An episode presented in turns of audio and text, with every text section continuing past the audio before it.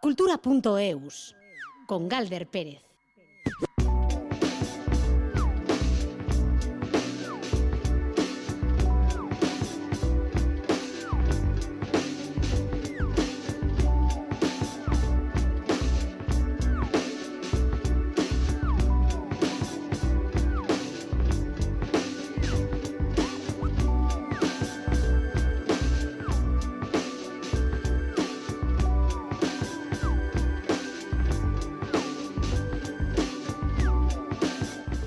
Kaixo, Arratsaldeon y Sermodus, primer programa del año este 2023 también tenemos el propósito, el buen propósito de seguir disfrutando con la cultura y tratando de hacer llegar las propuestas culturales y artísticas a la audiencia de Radio Euskadi, a la que le decimos Urte Berrión. Y esperamos también que hayáis comenzado este año nuevo como os merecéis, es decir, muy bien, y que el 23 nos sea propicio. Es un año, por cierto, para el que vamos a pedir un poquito de imaginación, o quizá deberíamos decir riesgo, porque uno de los, eh, los grandes aspectos culturales en el panorama cinematográfico, pues no se ven, o no, parece que vaya a haber apuestas eh, arriesgadas y se va por lo seguro y nada de, de nuevo, como por ejemplo vuelven Aquaman, Ant-Man, Dune, que va a tener nueva entrega después de la reentrega dos años después, este 23, otra más.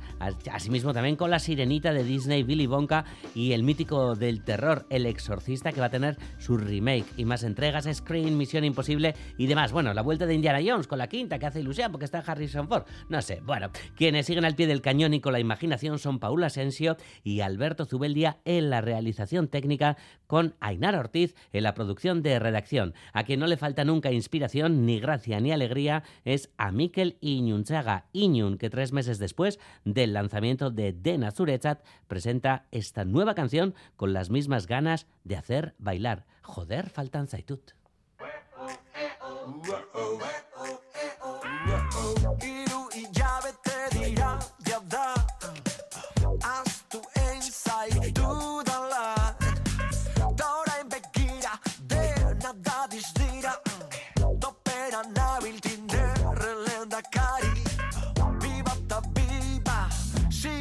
Itxitazu. Gaur ere plana jantzitut jaua jana Reif bat dugu ara Trampa talgara Festa eta dantza gauetik oizaldera Sentitzen naiz erregea Dena dako zamena Eldu etxera. Joder faltan zait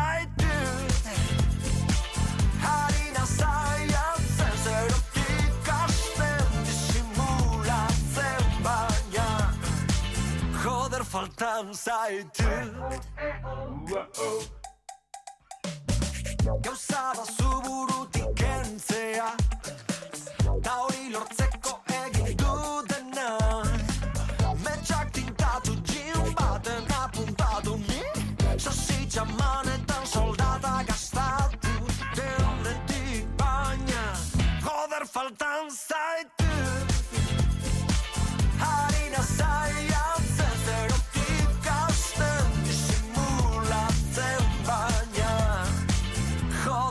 faltan zaitu Joder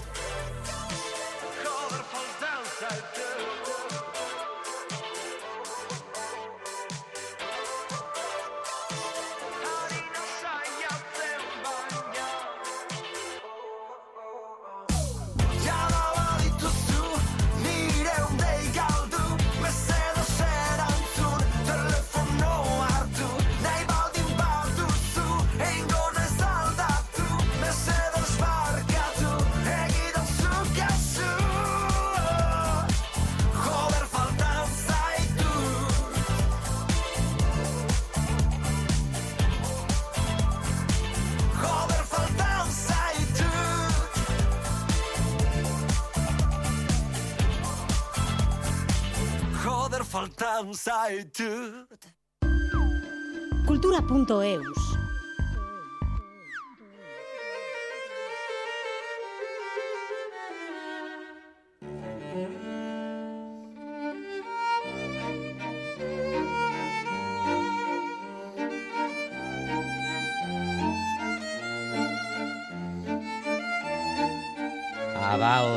zaitut. Kultura.eus Abao, Abao Chiqui, la- el programa dirigido al público infantil de la Asociación Bilbaína de Amigos de la Ópera da la bienvenida al año nuevo con un clásico pues que no puede faltar estas fechas, la ópera infantil Cuento de Navidad. Al igual que todos los títulos que conforman la temporada de Abao Chiqui, este cuento de Navidad tiene un marcado carácter didáctico y una atractiva puesta en escena donde tiene especial importancia el aspecto visual y así se facilita aún más el acceso a espectáculos escénico-musicales al público infantil, como es el caso de la ópera. Abao Chiqui ha programado cinco funciones, mañana, pasado mañana y el jueves. La batuta es para Juan Ramón Martiarena. Este cuento de Navidad se basa en el clásico relato de Charles Dickens con una espectacular producción de la Ópera de Cámara de Navarra y la Fundación Baluarte. El compositor navarro Íñigo Casalí es el autor de la música y el texto es de Pablo Valdés. Sobre el escenario siete solistas, el coro de la Ópera de Cámara de Navarra y la Orquesta Sinfónica de Navarra. La ópera infantil nos cuenta la historia de Mr. Scrooge, un hombre avaro que durante una gélida Nochebuena y tras recibir la visita de tres espíritus del pasado, presente y futuro, cambiará su modo de ver la vida convirtiéndose en un hombre bueno y generoso. Esta ópera, dirigida al público infantil a partir de seis años, presenta una estética innovadora que se funde con melodías llenas de imaginación y emoción. Una de las principales características de esta producción es precisamente la impresionante escenografía de José Cachua, llena de recursos escénicos brillantes y sorprendentes que se mueven en diferentes viajes llenos de contrastes. Aitziber Arechederra es la responsable del programa didáctico de la Asociación Bilbaína de Amigos de la Ópera. Nosotros ya habíamos hecho este título imprescindible para la época de la Navidad en otras ocasiones. Se sigue manteniendo la misma música del compositor Íñigo Casalí, pero la dirección de escena es de José Cachúa, que apuesta sobre todo por lo visual, por los temas de proyecciones, de la iluminación, que lo que van a hacer es enganchar a los niños toda la atención para que puedan disfrutar del espectáculo.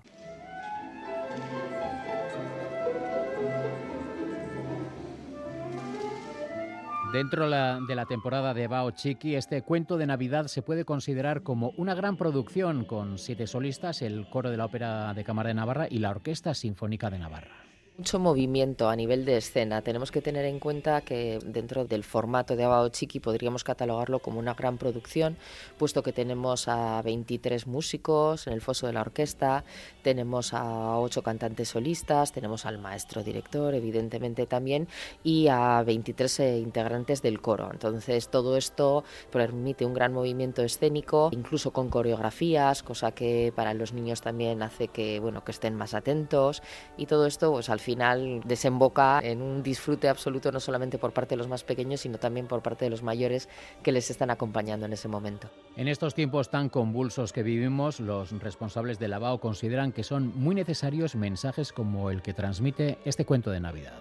Estamos necesitados de, buenas noticias, de finales felices y además es como una vuelta a empezar, como un partir de cero, que precisamente ahora que iniciamos un nuevo año y tenemos un nuevo libro con 365 páginas, pues nos viene que al pelo, ¿no? Este título. Así que yo creo que está muy en la línea y muy en la dirección de lo que ahora mismo estamos viviendo en estos momentos.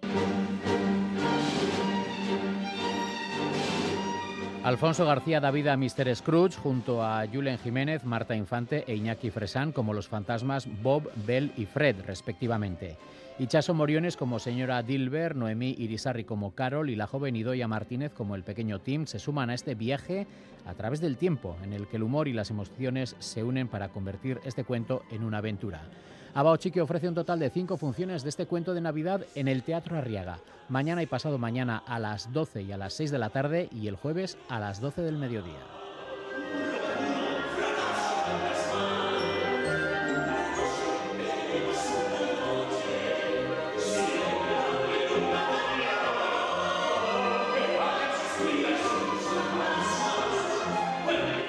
Esta primera semana del año llega también cargada con un montón de propuestas culturales a los escenarios navarros. Teatro, música y circo, por ejemplo, van a llenar las agendas de espacios como el Gallarre, Geltoki, el Auditorio de Barañain o las casas de cultura de diferentes localidades. Repasamos algunas de estas propuestas con Itziar Lumbreras. Hola, me llamo Paul. Estos son mis padres. Yo les llamo papá y mamá, pero el resto de las personas les llaman Alex y Marta. Único de Teatro Paraíso es la primera de las propuestas que nos trae esta semana el Gallarre de Iruña, una historia con la que el público se podrá identificar fácilmente. Tomás Fernández de Teatro Paraíso un hijo único dentro de una familia, muy caprichoso, un poco tirano y que sus padres pues se ven sometidos a sus caprichos, ¿verdad? Porque le quieren tanto. Ellos me han coronado emperador de esta casa y en esta casa se hace lo que yo mando. Lo que pasa es que un día, después de pedir tantas cosas, acaba pidiendo una hermanita. Y en clave de comedia, pues vamos a contar lo que sucede a partir de ahí, ¿no? Y pedí más allá de mis posibilidades. El pequeño tsunami que se ocasiona con la venida de, de, de un nuevo integrante en la familia Único logró el premio FETEN a la mejor interpretación, una historia contada con mucho humor. Humor que tampoco faltará en Zuaitzak landatzen zituen gizona, que llegará mañana al Gallarre de la mano de Teatro Gorakada. Hiru urtetan landaturik eun mila zuaitz bertan, hogei mila errotu dira nork sinetxi benetan. Zuaitzak landatzen zituen gizona nos traslada a la Provenza francesa, donde durante años un hombre se dedica a plantar árboles en una zona árida y desértica. Treinta años después, el lugar se ha convertido en un auténtico vergel. Es un texto del autor francés Jean Giono, adaptado por José C. García y Quique Díaz de Rada, interpretado por Sandra Fernández Aguirre y Unai Celaya, con música de Fran Lasuen.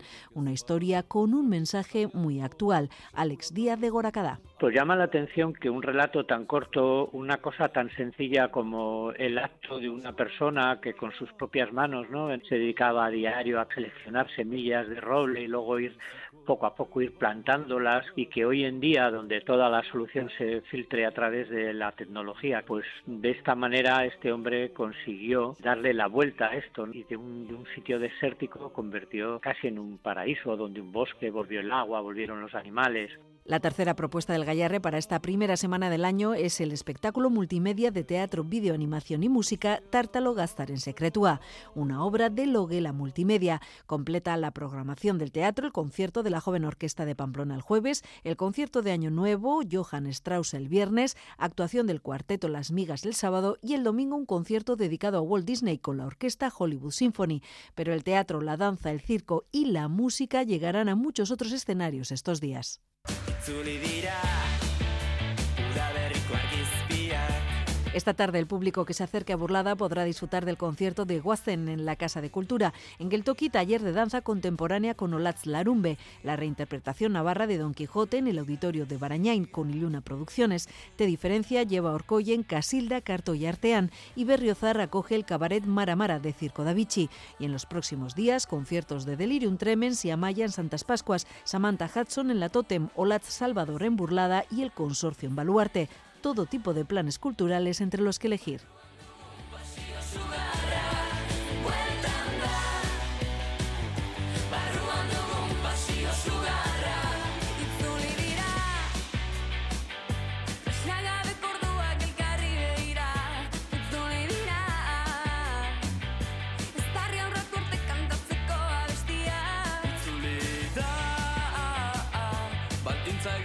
Maitatzeko ausardia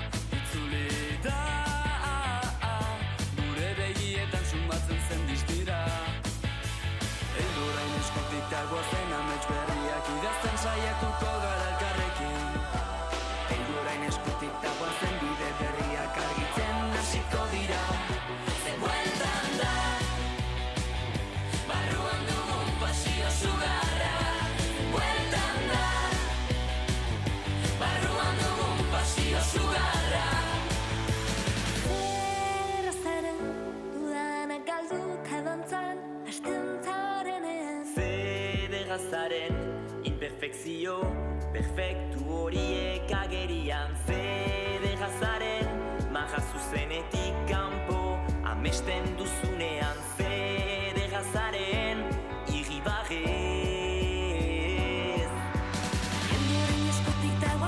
hibaré a tocar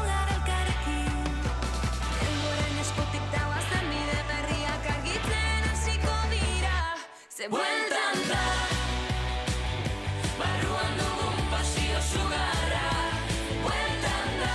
Vuelta anda, dice esta canción de Bulego, en este caso con las voces de Guasen, que estarán, como nos decía nuestra compañera Itziar Lumbreras, esta tarde en la Casa de Cultura de Burlada Guasen. Vuelta anda, dice la canción, y de vuelta están también las canciones de Sorota Ambele.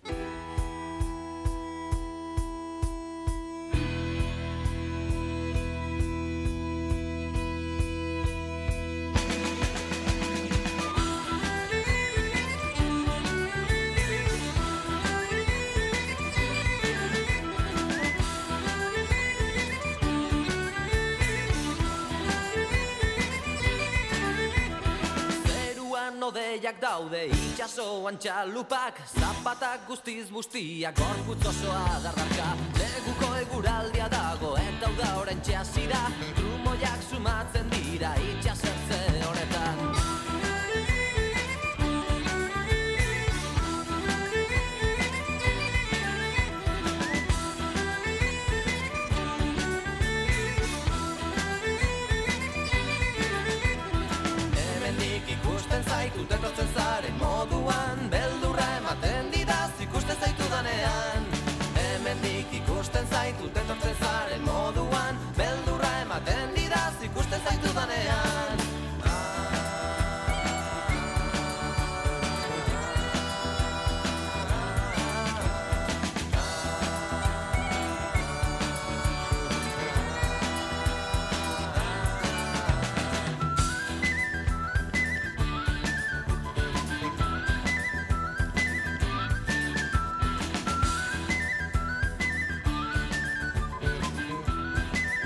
El espectáculo Sorotan Bele Gogoan, de la mano de Vaga Viga, recupera canciones de este grupo que se creaba hace unos 30 años y lo hace en diferentes municipios vascos de la mano de las bandas de música municipales.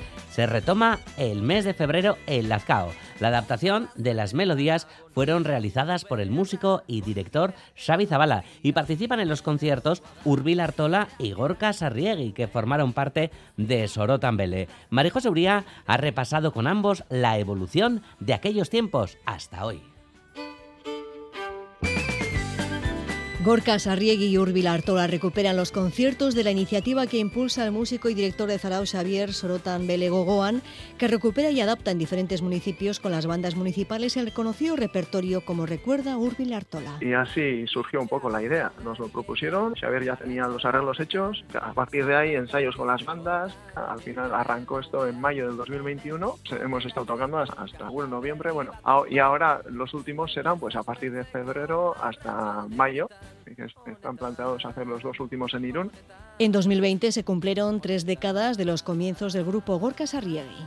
En los inicios se juntaban, por un lado, Urbil y Mikel Errazkin, y por otros se juntaban también Mikel Errazkin y los componentes del ESO, que eran Isiara Miano y Mikel Isulain. Después me propusieron Urbil y Mikel también, a ver si me animaba a, a tocar con ellos. Bueno, empezamos así como por separado, pero después nos juntamos con los del ESO y, y al principio hacíamos pues versiones de canciones que conocíamos y después empezamos a, a crear las nuestras propias y bueno, ese fue el comienzo un poco. Recuerdan sí que eran muy jóvenes, de unos 18 años, pasaron a tocar ante miles de personas. El grupo llegó a los jóvenes al estilo pop rock con matices celtas y la letra en euskera. Eso caló rápido y se encontraron, recuerda Gorka, con conciertos multitudinarios. y de empezar a tocar ante cuatro o seis personas a, a que de repente te toque un concierto con, con no sé, pues 3.000 o 5.000 personas, pues era bastante impactante para nosotros.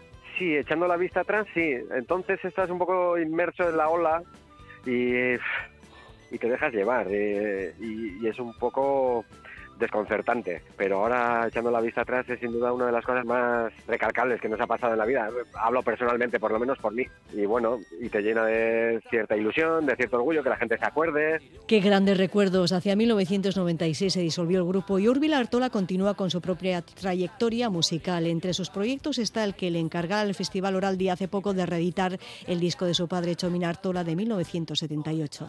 Hacer unos arreglos nuevos de un disco que hizo mi padre Jomin Artola en el año 78 con textos de eh, Walt Whitman. Y entonces eh, bueno pues llevamos eso ese disco a directo yo y otros cinco amigos. Entre ellos está John Gurruchaga a la voz y eh, Anchón Sarasúa Dani Venegas y Antonio Echeveste en la batería.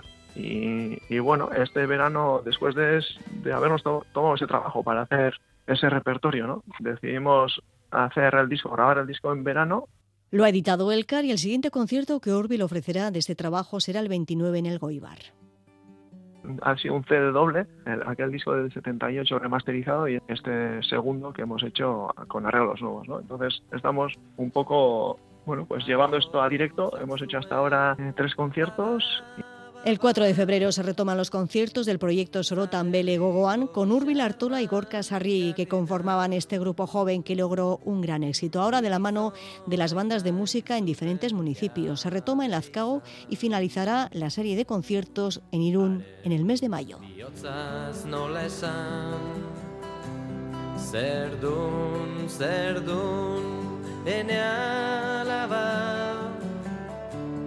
Marinela maite dut aita Ez aldun ulertzen ezinezkoa da. Jauntxoa dairetzat maitia. Orduan egarriak denak ziren bat. Maitasun ukatuaren zan jauntxoa dator irezku bila marinela irlandara doan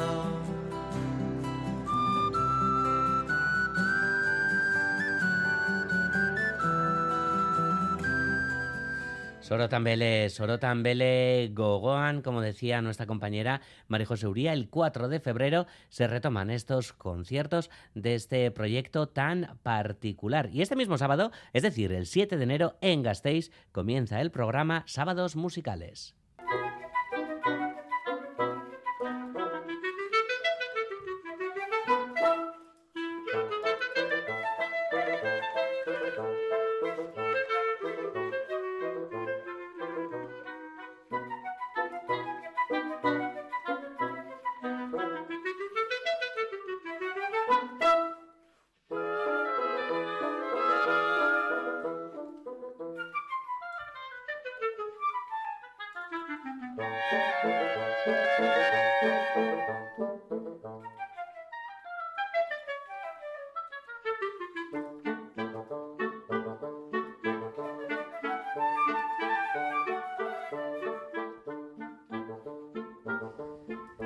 Sábados musicales que vuelve a Gasteiz con 10 conciertos de pequeño formato que se van a ofrecer en el Museo de Bellas Artes de la ciudad.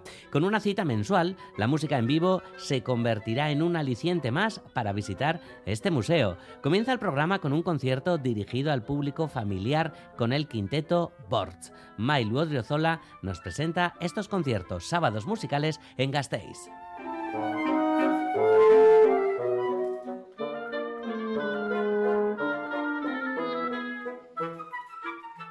La Diputación Foral de Álava continúa con el programa Sábados Musicales, una iniciativa mediante la cual se ofrecen conciertos de pequeño formato en el Museo de Bellas Artes de Gasteiz. Este año el programa contará con 10 conciertos muy variados. Ana del Val es la diputada foral de Cultura. El ciclo de conciertos y eventos de pequeño formato en el que hay repertorios de música antigua, clásica, contemporánea, zarzuela y música de otras culturas, siendo el Museo de Bellas Artes el principal escenario, aunque no el único. Es un programa de 10 conciertos que nuevamente van a ser muy variados, con un impulso especial a la juventud y a la mujer y con la posibilidad por parte del espectador de influir y opinar en uno de los conciertos. Precisamente se cerrará el programa en diciembre con esta propuesta especial en la que el público decidirá el repertorio. Hasta entonces, prácticamente cada mes, el museo abrirá sus puertas a estas propuestas musicales que vienen a completar su oferta cultural. Joana Ochoa de Alaiza, el trío Sostenuto, la soprano Ana Sagastizábal, Auría Quartet o el grupo Umami, con una propuesta de jazz, forman el programa en el que destaca la presencia de jóvenes músicos becados por la Diputación Foral. Este es un ciclo con una presencia notable de artistas locales, pero también abierto al talento y desarrollo de interés de Euskadi y del resto de España. Otra novedad es que esta edición participarán varias personas que ya han sido apoyadas por las becas artísticas que el Departamento de Cultura organiza desde hace más de 20 años y que creíamos que teníamos que valorizarlas todavía más para que esa inversión tenga un mayor y más nítido retorno. El programa comienza el sábado 7 de enero con el cuento musical Peer Gynt de Edward Grieg, un concierto infantil con el que se cerrará la programación navideña. El quinteto Borch ofrecerá el concierto con la participación de Ana Sarobe como narradora. Al igual que el resto de los conciertos del programa, será gratuito. La cita a las doce y media en el Museo de Bellas Artes de Gasteiz.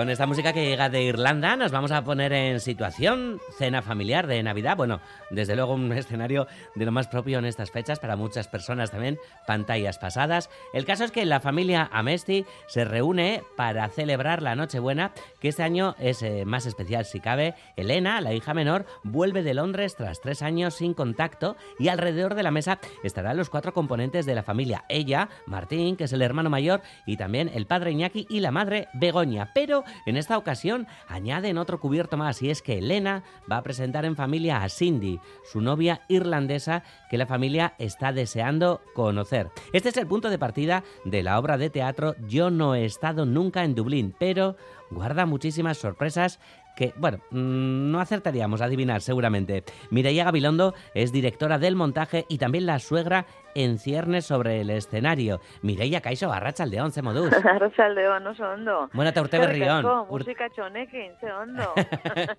Ederra está. Irlandara bidean. Olvida. Ay, no estaríamos nada mal, ¿no? Ahora viajando a Irlanda, pero Oh, eh, estáis en pleno, bueno. estáis en plenos ensayos, compañera, ¿no? Sí, sí, sí, estamos haciendo ya la versión en castellano porque ensayamos en euskera y ya pues nos quedan cuatro días para, para presentarnos al público, ya con ganas, ya sabes Claro. cómo es esto. Normal. Eh, presentarla además el Día de Reyes. No sé eh, si esto le da un plus o, o le suma algo. O, o- Hombre, pues son estas casualidades de la vida que a veces sientan bien, ¿no? Mm. Justo estábamos ensayando ahora y, y se nos propuso la, la oportunidad de, de- de estrenarlo el Día de Reyes en San Sebastián y nos pareció, la verdad es que maravilloso. Una fecha pues que todavía todos estamos con, con los turrones, los roscos de Reyes, toda la Navidad puesta, todas las cenas familiares. O sea, nos vamos a sentir muy identificados, mucho me temo. Seguro que sí. Oye, para ti estas fechas qué son? ¿Pasar pantalla o, o celebrarlo Bueno. bien? O... Bueno, celebrarlo, celebrarlo con cuando toca, con la familia, con los amigos y, y luego pues ya está, un nuevo año y todas estas cosas que hacemos Mm. todos por, por ser mejores, por cambiar las cosas malas, las buenas, eh, eh, todas estas movidas, pues todo. Si, mejor, todo esto. si mejores ya nos hicimos después de la pandemia, ¿no? más, ya no se puede más. más no se puede. Bueno, me Que pregunta... Eh, aquí, tenemos aquí en la radio una encuesta a ver si se han echado serpentinas, confeti y demás en tu barrio, Mireia. Ya, eh, para, antes Pues de hablar ha- de la función. Ha pero habido muchos petardos que dijeron este año que no se echaran tantos y aquí ha habido una bomba de relojería en ese sentido. Pero bueno, yo creo que son noches bonitas donde, yo qué sé, es metáfora de la alegría, o sea que a mí no me Ujú. sientaron mal. Ujú. Bueno, vamos, ahora, vamos ahora sí con Yo no he estado nunca en Dublín. Ah, Claro, hemos hecho una introducción tal cual, no sé si, si hemos dado bien el punto de suspense, porque Sí. ¿qué pasa con Cindy? Tan, tan particular es eh, la nueva Pues integrante. es muy, es muy particular. Aquí ya sabes que, que estamos en la frontera de cuánto contar, ¿no? Porque sabes que a veces eh, desgranar las bombas de relojería de la función dan un poco de miedo para el público que va a asistir luego a escena. Pero bueno, finalmente esta novia que llega pues es una novia muy sui generis y es una pequeña fantasía. Hasta ahí puedo leer, me parece. Entonces, Mm. sobre todo que, que, que nos pone en solfa a toda la familia, porque no sabemos cómo reaccionar ante este hecho que para nuestra hija es algo tan normal, pero que para los demás es difícil de asumir. Ya, claro, esto de pequeñas también nos pasaba, ¿no? De pequeñas sí, cuando éramos pequeños al parecer es más normal. Lo malo es cuando llega la edad adulta, al parecer. Ya, ya, al parecer. No Al sé, parecer. al parecer. Eh, ¿El, el apellido de la familia tiene que ver algo? No, mira, esto tendríamos que preguntárselo al autor, Vale. que es Marcos Goicoelea, que es eh, dramaturgo de Navarra, con familia de Durango, la verdad, familia vizcayarra, pero que, bueno, es su primera función de teatro que escribe y, y esta, este texto nace de un laboratorio de escritura que tutelamos Pacho mm, Tellería y yo, que se llama Antzerkin Chaverría, que llevamos ya seis años eh, haciéndolo. Y el año pasado uno de los participantes del laboratorio fue Marcos Goicolea con este texto. Y entonces, bueno, es un texto que lo conozco también pues en todo su proceso, en- desde primera línea, ¿no? Y me atrajo desde el principio, me pareció que, está, que es una muy buena idea y que está bien desarrollada.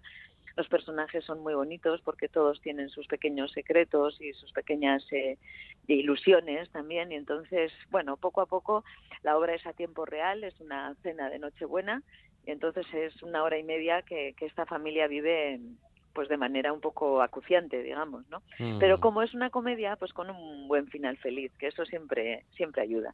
Ajá. Claro, la comedia, com- como decíamos antes, ¿no? Que está eh, la madre, que, que, que eres tú también, ¿no? Está, Sí. está el padre, la hija, que, que llega desde Londres, el hijo. Eh, cuatro personajes súper súper diferentes, cada uno de ellos, al parecer, ¿no, Mireia? Pues sí, cuatro personajes que también están viviendo un momento difícil de sus vidas, todos, cada uno por diferentes razones.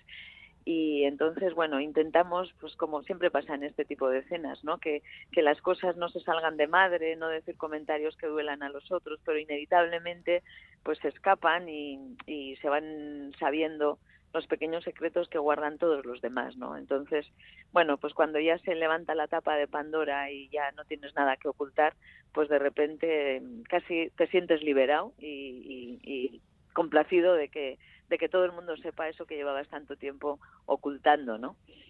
Mm. Ataques de, de sincericidio, igual también. un poquito, un poquito invitados por el alcohol, por la emoción Claro. de la noche, por todo. Y sobre todo pues por querer aceptar al otro. Yo creo que es como importante en la función, ¿no? Aceptar al otro tal y como es porque porque muchas veces pues bueno nos aceptamos a nosotros mismos con todas nuestras eh, dificultades o mierdas o no sé o, o rarezas pero nos cuesta mucho ver las de los demás y aceptarlas no y, Mm. y finalmente pues de esto habla la función Claro, ¿no? Ahí está, como dices, ¿no? Esa aceptación, ¿no? De- del resto de, las personas, de, de las creencias, vivencias y demás. Cada uno construimos nuestra, nuestra realidad. ¿Hasta qué punto somos capaces, crees tú, Mireia, de convivir eh, con las del resto? Pues yo creo que nos cuesta, nos cuesta a todos y, y yo creo que en el intento pues a veces se consigue y a veces no, ¿no? O sea, también eh, estamos rodeados de relaciones que se terminan porque porque no no llegan a, a buen puerto. No es nuestro caso porque aunque hay momentos complicados, difíciles, pues hay una pequeña catarsis al final donde donde bueno, pues se, se ve que, que que nos queremos en definitiva, que, que en la familia pues también yo que sé que por eso se es una familia, ¿no? Y, y todos recordamos eh, las cosas que, que hemos vivido en tantos años de convivencia, el por qué se quieren tener hijos, eh, qué pasa cuando los hijos se hacen mayores y, y no son como tú querías que fueran. Y lo mismo pasa con los hijos y los padres, quiero decir, tampoco para los hijos los padres somos los que los que ellos hubieran imaginado muchas veces, ¿no? Pero pero bueno, todo al orden del día, me atrevería a Mm. decir. Ujú. Eh, ¿Sería muy diferente eh, este encuentro si no fuera Nochebuena? Yo creo que sí, o sea, yo creo que tiene un componente, pues bueno, también de esos nervios, eh, un componente, un componente mágico, donde, donde todo el mundo quiere que esa noche sea bonita o, que no haya grandes desencuentros, ¿no? Entonces eso, pues bueno, en una cena mm, más al uso o cualquier otro día del año, pues eh, creo que faltaría esa, esa urgencia, digamos, por ser feliz que nos, que nos acucia en, en estos momentos, ¿no? Mm.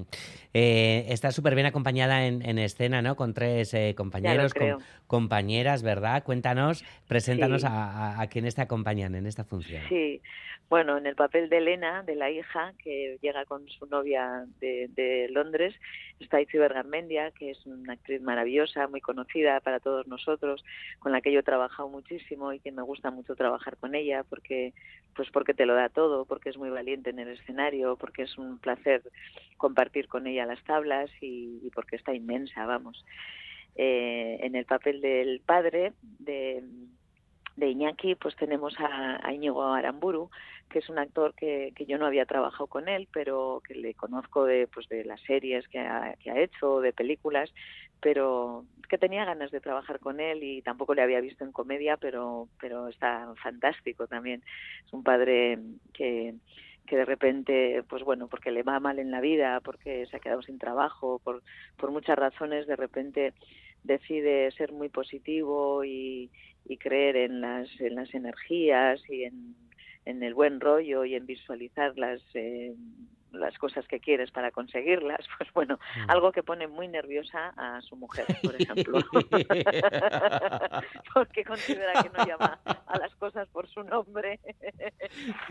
en el papel de hijo eh, tenemos a Íñigo Azquitarte, que, que es otro grandísimo actor.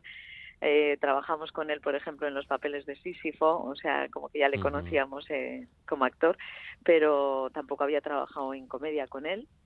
Y eh, está espléndido, pues es el, el hijo que, que lleva, mm, bueno, un tiempo medio separado de su mujer, que tiene un hijo, pero que mm, todos sabemos que la mujer le está toreando menos él, digamos, ¿no? Entonces él sigue pensando que, que va que va a recuperar esa relación. Bueno, pues eh, ya ves que, que todos tenemos nuestras pequeñas miserias. Y la madre, que, que soy yo, que, que, que bueno, pues que intenta ser el centro de toda esta familia, que se siente con todo el peso de la ley de que la familia funcione, de que las relaciones se vayan bien, de que sus hijos sean lo que tengan que ser y entonces pues es la madre pesada, que quisquillosa, que hace los comentarios que nadie quiere oír todo el rato, que se queja de todo y, y, bueno, pues que me está gustando mucho hacerla también Oh, porque porque es un personaje muy muy bonito que también tiene un gran secreto que no lo voy a desvelar, pero que a lo largo de la función, hacia la mitad, sabemos también un, un problema muy gordo que ella tiene esta noche. Ay, amá, bueno, qué, ganas de verla. Claro, de eso se trata. Somos una cuadrilla de claro. perdedores. Ya, Nada bueno. mejor para una comedia. Y tanto, claro, y de ahí que nos identifiquemos también, ¿no? Sí, por supuesto. Claro, estáis súper involucradas también con la familia de repente, ¿no? Porque el último, el anterior montaje también, ¿no? Semea Piscat Motel Godavil, Sí. Soilic, mm, diferente también, claro, muy, muy diferente las Sí, familias, el género y demás, ¿no, Mireia? Sí, pues bueno, coincidencias de la vida también, la verdad, pero pero sí, por, por o sea, con- desde sitios muy muy diferentes de tono y de todo, pero es cierto que, que últimamente pues hablamos de la familia. Yo qué sé, no sé, habrá que mirar al cielo a ver qué ha pasado para que esto suceda. Ya que nos ponemos un poco a mirar el- al cielo y a, y a reflexionar y demás, empezábamos el programa hablando, ¿no? Que, que en el cine, ¿no? Parece que falta un poco de ingenio o, o de, o de riesgo. Antes hablabas de valiente, ¿no? Cuando hablabas de, de Garmendia, lo del cine lo decíamos porque se, se recuperan un montón de títulos viejos, se hacen remakes y demás. El teatro Sí. parece que está viviendo otro momento, ¿no, Mireia? Y, y arriesga más, o, no, o- cómo lo sientes tú? No sé, me gustaría que fuera así, la verdad, porque yo creo que el teatro está hecho para arriesgar, ¿no? O sea, que, que es algo donde es un sitio donde nos sentimos libres los creadores para, bueno, pues para estar en, no sé, en la cuerda floja, no sé cómo decir, ¿no? No solamente porque estamos haciendo un directo, sino muchas veces pues, por los temas o por cómo se plantean o sitios donde, donde mirarnos para adentro. Es cierto que hemos pasado la pandemia, que tampoco la voy a mentar demasiado, pero, pero teníamos todos ya muchas ganas de que se normalizara un poco todo esto, de que volviéramos a hacer bolos, de que, de que el público vuelva al teatro como, como un sitio donde, donde, bueno, donde, donde se puede estar seguro, quiero decir, ¿no? Y, y, hay, y hay pueblos donde se ha perdido un poquito la costumbre de ir a ver los directos o de acercarse al teatro y yo invitaría a la gente que por favor que, que, que se que se asome que se que se acerque porque porque lo pasamos todos bien juntos Mm, en ambas partes, arriba y abajo, ¿no? Sí, eso es, arriba y abajo. No hay una arriba sin un abajo y tampoco hay un abajo sin una arriba, ¿no? O sea que esas comuniones son bonitas. Bueno, como decimos, el viernes es el, el estreno de Nies Naiziñois, Dublín en Neón, en el Teatro Principal de Donostia. Ah, ¿Para cuándo se espera la, la versión en castellano? Porque has dicho que la estáis ensayando. ¿Tiene ya Sí. fecha de estreno? Sí, sí, sí, bueno, hacemos el 6 y el 7 en euskera, en Donosti, y el 8, el Ah, domingo, Concho, vale. lo hacemos en castellano. Vale, que tengo ya aquí lío con los papeles. Vale, vale, es mi No, primer pues todo, día todo, después de vacaciones. seguido. Vale, vale, vale, todo Ya sabes que vamos a la piscina sin flotador. Sí, sí, hombre, como tiene que ser. Eso es, eso es. Vale, y después, ¿cómo viene la gira, Mireia? Sí, pues la semana siguiente estamos en Bilbao, estamos en el Arriaga, también en los dos idiomas, dos días, y luego pues tenemos la gira por Euskadi, tenemos ya unas cuantas plazas que, que esperemos que salgan más ahora según se vea la función y, y se acerquen los programadores a vernos, pero bueno, estamos confiados en que en que funcione esta comedia que tenemos entre manos. Ojalá. Y ya que estamos Eso en es. esta primera semana de- del año, Mireia, te voy a pedir así como tus deseos para el 2023, para el año nuevo. Pues, ¿qué quieres que te diga, hijo mío? Que seamos todos mejores, que lo pasemos bien, que nos dejemos de tonterías, que, que vivamos la vida porque, porque son cuatro días, ¿no? Y Mm. mira, como decía el roto ayer en el país, ¿no? Feliz año peor. Sí. Que aunque sepamos que va a ser peor, que sea feliz. Eso, eso, es mucho eso. Eso bueno, es. pues que seáis muy felices también este, este fin de semana en el Teatro Principal con, Bai. con el estreno de Nies Naiziñoiz, Dublín y Neón. Kaka Sarra, Mireia, asko. musu handi bat eta, eta laster arte. Eta hurrengo arte. Venga. gero arte. Vale, Agur, agur, agur. bai. Kultura.eus. Noiztik zaude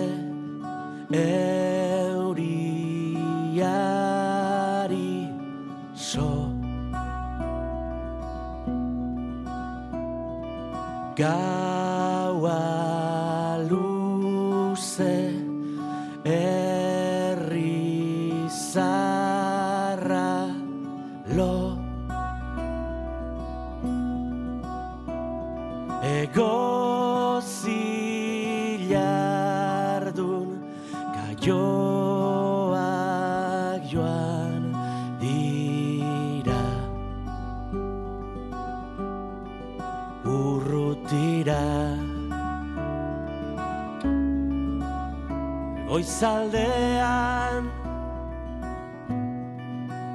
autobusean.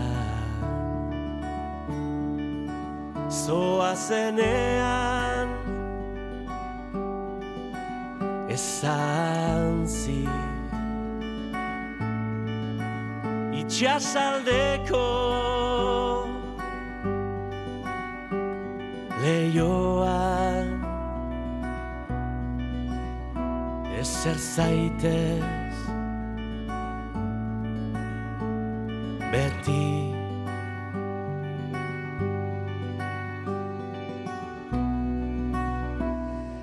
Fantasía, una de las canciones del último trabajo de Eñaute Lorrieta, este disco que reúne 10 canciones dedicados al amor, eh, recogiendo poesías de figuras como José Luis Otamendi o Itziar Ugarte. Eñaute Lorrieta estará esta tarde en Andoain, en Bastero Kulturgunea, presentando las canciones de fantasía en directo. Y quien viene por aquí ahora a presentar no su disco, sino sus cómics, bueno, no suyos, sino los que nos va a recomendar, es Don Iñaki Calvo. ¡Pase usted!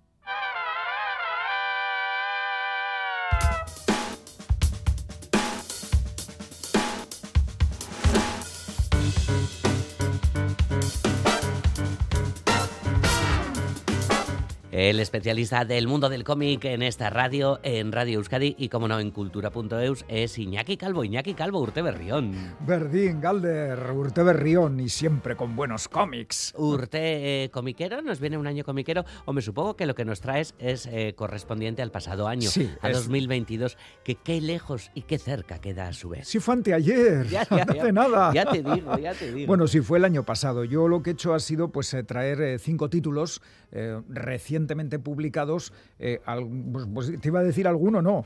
Todos los tengo por leer, así que lo que hacen Vale. es darme muy buenas vibraciones. Son cinco. ¿Te parece que empecemos con el primero? Venga, vamos con ellos y después de que los leas, además, pues seguro que los vas a comentar Sí. en pompas de papel, otro Ma- gran programa de esta casa. Vale, pues vamos con, con- el primero que nos traes, ¿cuál es, Iñaki? Rara Avis, la insólita vida de Jordi Sabater Pi. ¿Te Rara. suena de algo Jordi Sabater Pi? ¿Debería? Igual sí. Vale, Jordi. Copito de nieve. Ah, sí, claro, vale. Fue el primatólogo que descubrió a Copito de nieve, pero Vale. atención, atención.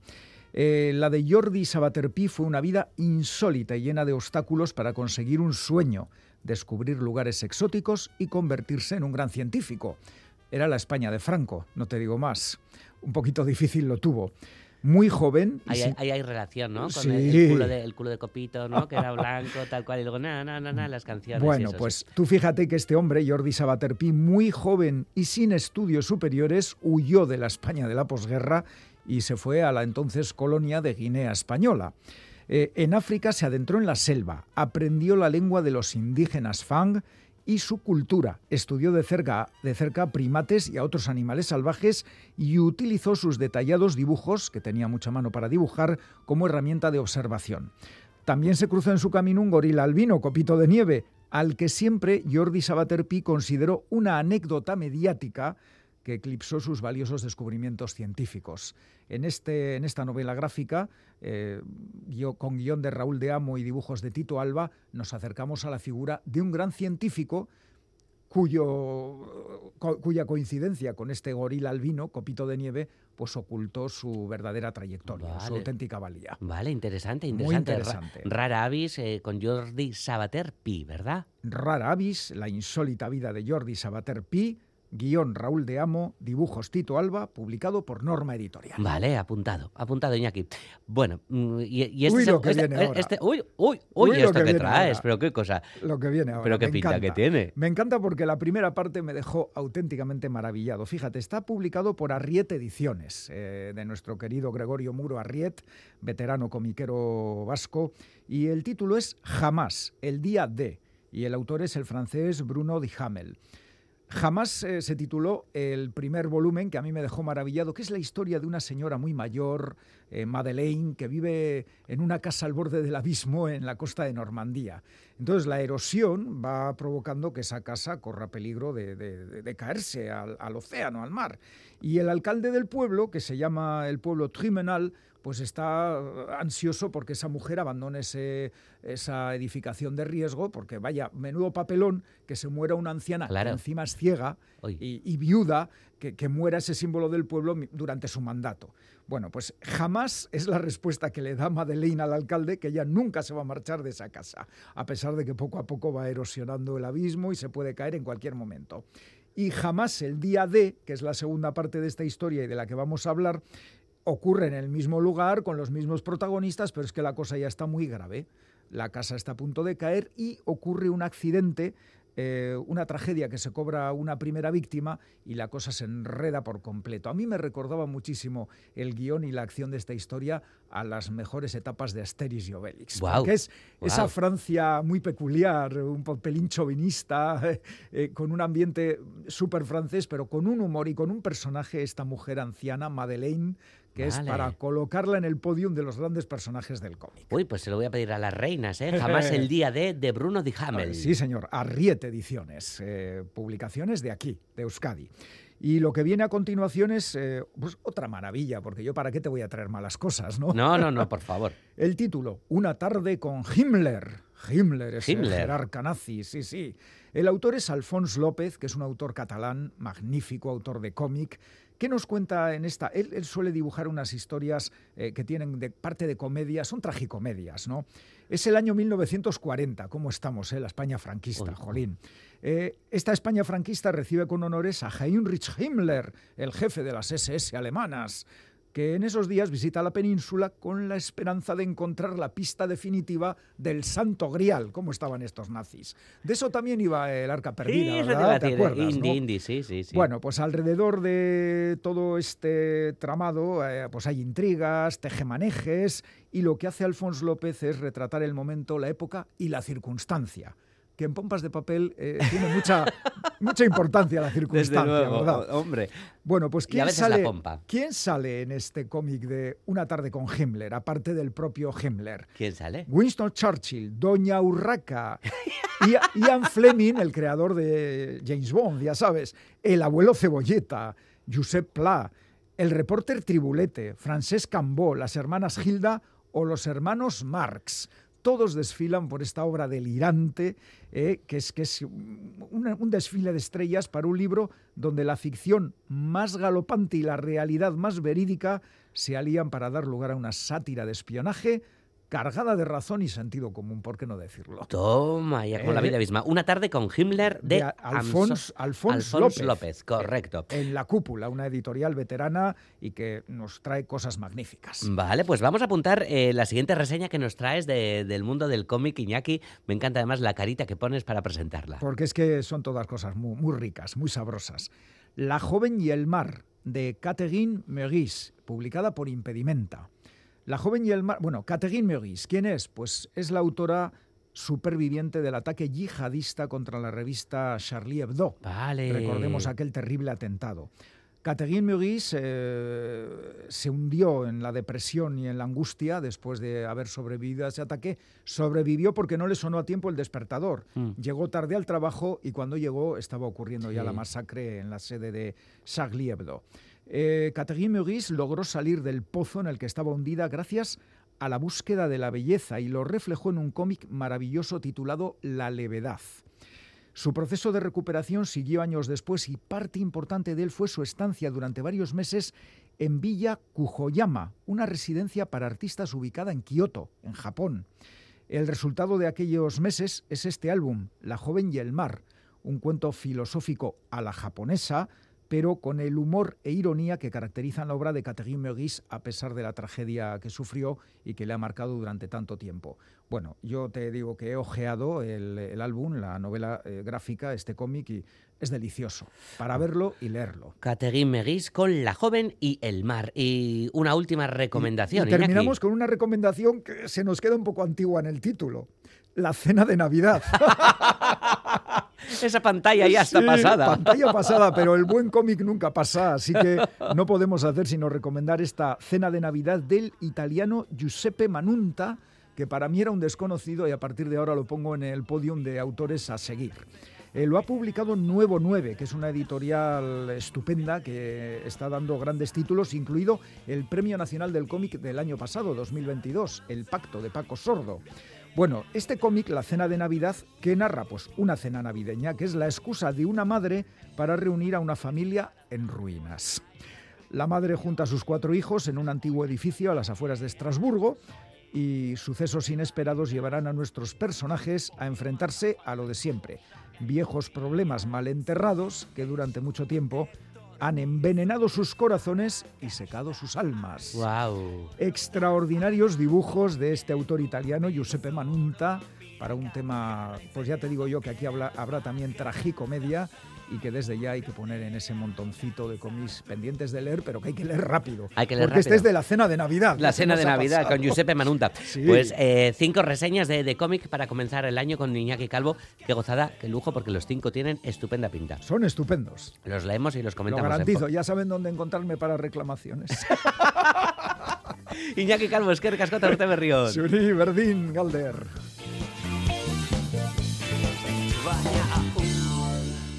Sentitzen zara Elmuga Atzeman ezin eta erudun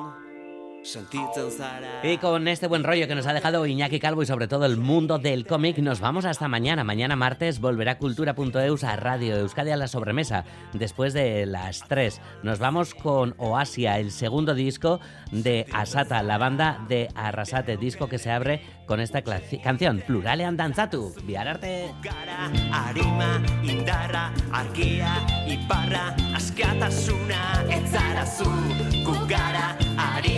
indarra, argia, iparra, askatasuna.